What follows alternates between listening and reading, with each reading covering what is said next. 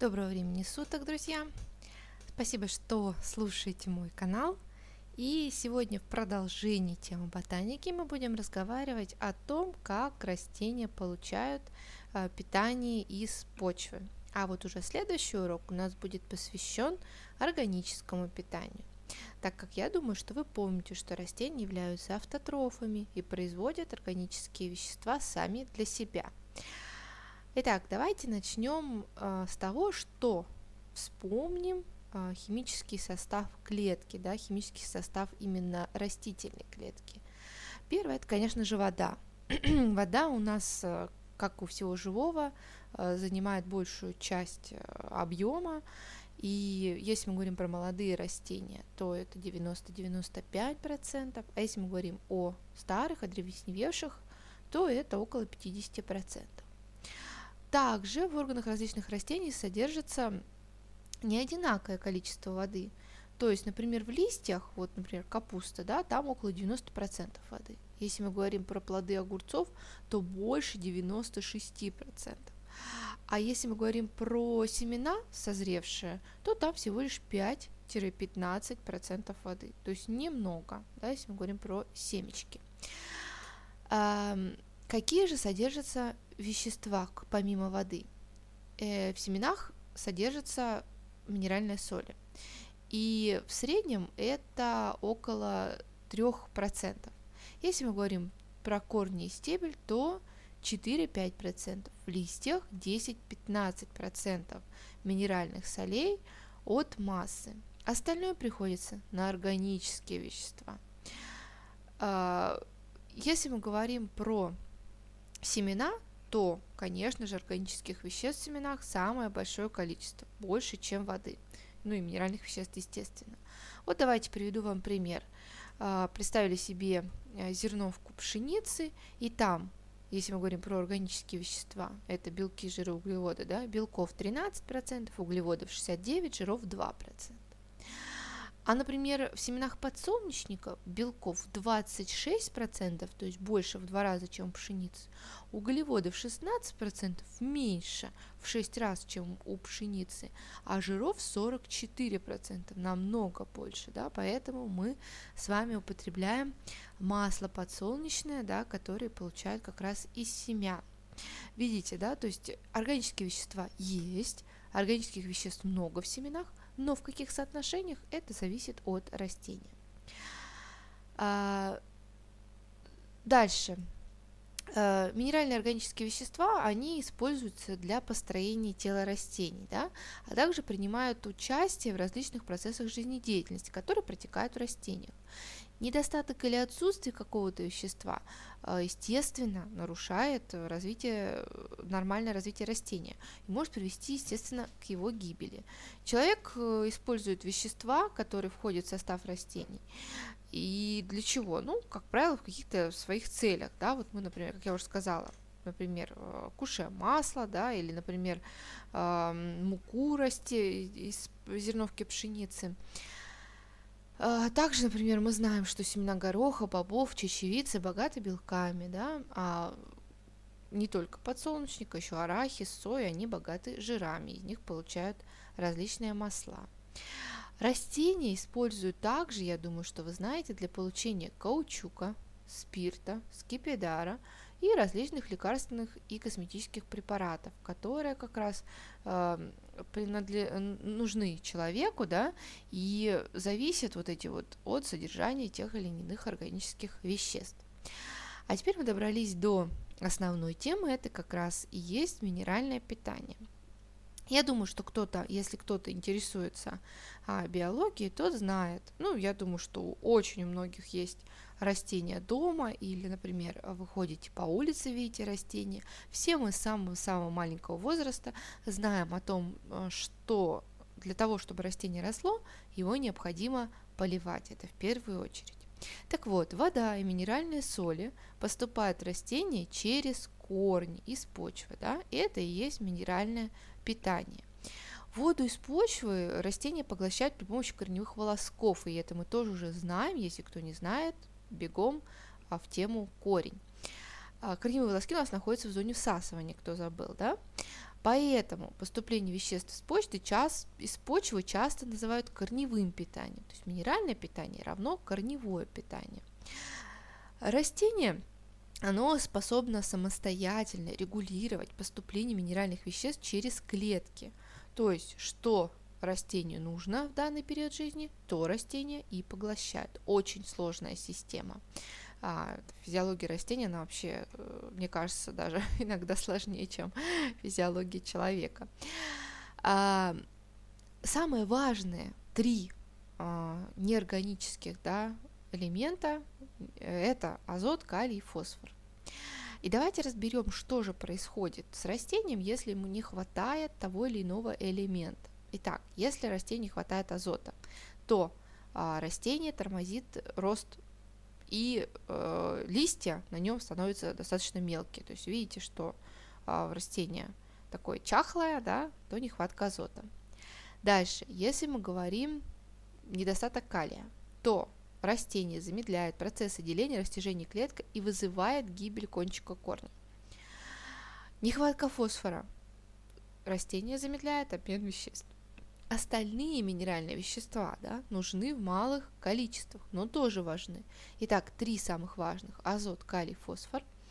Но есть и другие, да, мы знаем с вами. Например, если у нас в растении не хватает магния, то нарушается образование хлоропластов хлорофила. Почему? Потому что магний как раз входит в молекулу хлорофила. Нехватка серы снижает фотосинтез. А вот как сера влияет на фотосинтез, это уже в следующем уроке. Важно, избыток других веществ не заменяет недостающее. Да? Это происходит потому, что питательные вещества выполняют в растениях различные функции. Известно, что азот увеличивает рост зеленых растений, а фосфор ускоряет созревание плодов. Калий ускоряет поступление органических веществ к корням. Это все понятно. Но если у нас будет больше магния, но меньше калия, понятно, да, что магний калий не заменит. Как же происходит поглощение минеральных веществ? Давайте начнем с того, что водоросли, сразу себе представили, это самое у нас низшее растение, да, они поглощают минеральные вещества всей поверхностью тела. Ну, вспоминаем, ну, что у нее нет кор- корней, да, у нас водоросли, у нее есть талом, это некая поверхность, да, и нет корневых волосков. А если мы говорим про высшие растения, да, которые у нас с вами обитают на поверхности суши, то они поглощают корневыми волосками в виде раствора. Число корневых волосков очень велико, что значительно увеличивает всасывающую поверхность корня. Что происходит после того, как корень выполнил свою функцию и поглотил минеральные вещества? Дальше происходит передвижение минеральных веществ в растение. Корневые волоски, они работают как бы как маленькие насосы, и вещества, поступившие в корневой волосок, перемещаются в другие клетки, всасывающие зоны корня, и затем сосуды, и по ним под давлением поднимаются в другие органы. Есть прекрасный опыт для того, чтобы убедиться в том, что вода и растворы действительно передвигаются по сосудам древесины. Э, так можно окрасить э, растения, да, красить цветы белые. Я думаю, что тоже очень популярный биологический опыт, когда белые хризантемы в подкрашенной воде а вдруг становятся синими или розовыми, да, в зависимости от того, какой пигмент вы добавляете.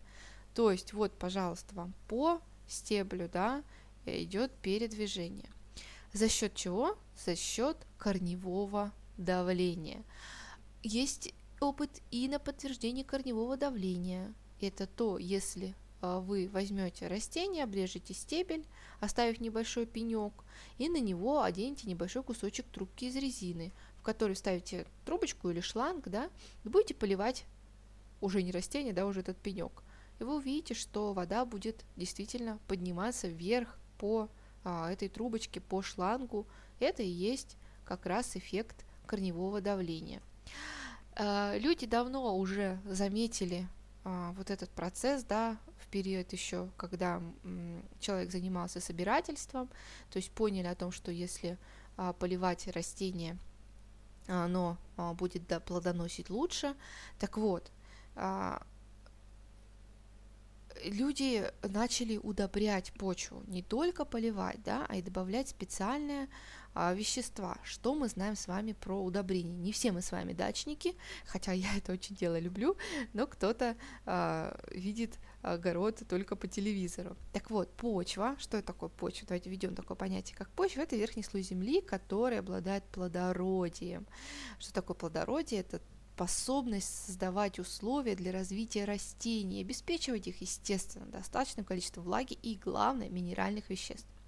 От плодородия почвы как раз и зависит урожайность возделанных культур, то есть чем ваша почва плодородней, а, тем а, больше урожая вы получите. Растение нормально растет, развивается только в том случае, если в почве будут содержаться все необходимые питательные вещества каждый год. Каждый дачник вносит удобрения, чтобы а, поднять то самое плодородие. Какие удобрения бывают? Ну, это самое примитивное знание, да? То есть мы с вами получаем. Органические удобрения у нас есть и минеральные. Органические удобрения – это живая органика, навоз, компост, птичий помет, перегной, торф. То есть это продукты жизнедеятельности живых организмов или их остатки. А если мы говорим про минеральные удобрения, это, как правило, азотные соединения в виде селитры и мочевины, фосфорные удобрения, названия такие как суперфосфат или костная мука, калийные в виде золы или хлористого калия. Эти удобрения, они приносят в почву элементы минерального питания, которые как раз и требуются растению в большом количестве. Естественно, как я уже сказала, а, растения а, не только питаются у нас с вами азотом, фосфором и калием, есть еще и микроудобрения. То есть этих элементов растению нужно совсем чуть-чуть, но тоже необходимо. Это бор, медь, цинк, кобальт. И несмотря на то, что это микроудобрения, они тоже влияют на урожайность и увеличивают устойчивость растения к заболеваниям. Удобрения вносят, как правило, перед посадкой, но иногда и в период развития растений. Органические удобрения вносят в почву осенью, внимание, да, а минеральные перед посевом семян, потому что органическим удобрениям нужно еще полежать для того, чтобы а, с ними поработали бактерии, да. По мере роста и развития растений проводит их прикорм, подкорм, а, необходимый, да, вот который как раз вот и микроудобрениями, и минеральными удобрениями. Растения подкармливают э, теми минеральными веществами, которыми которые им требуются в данный период жизни.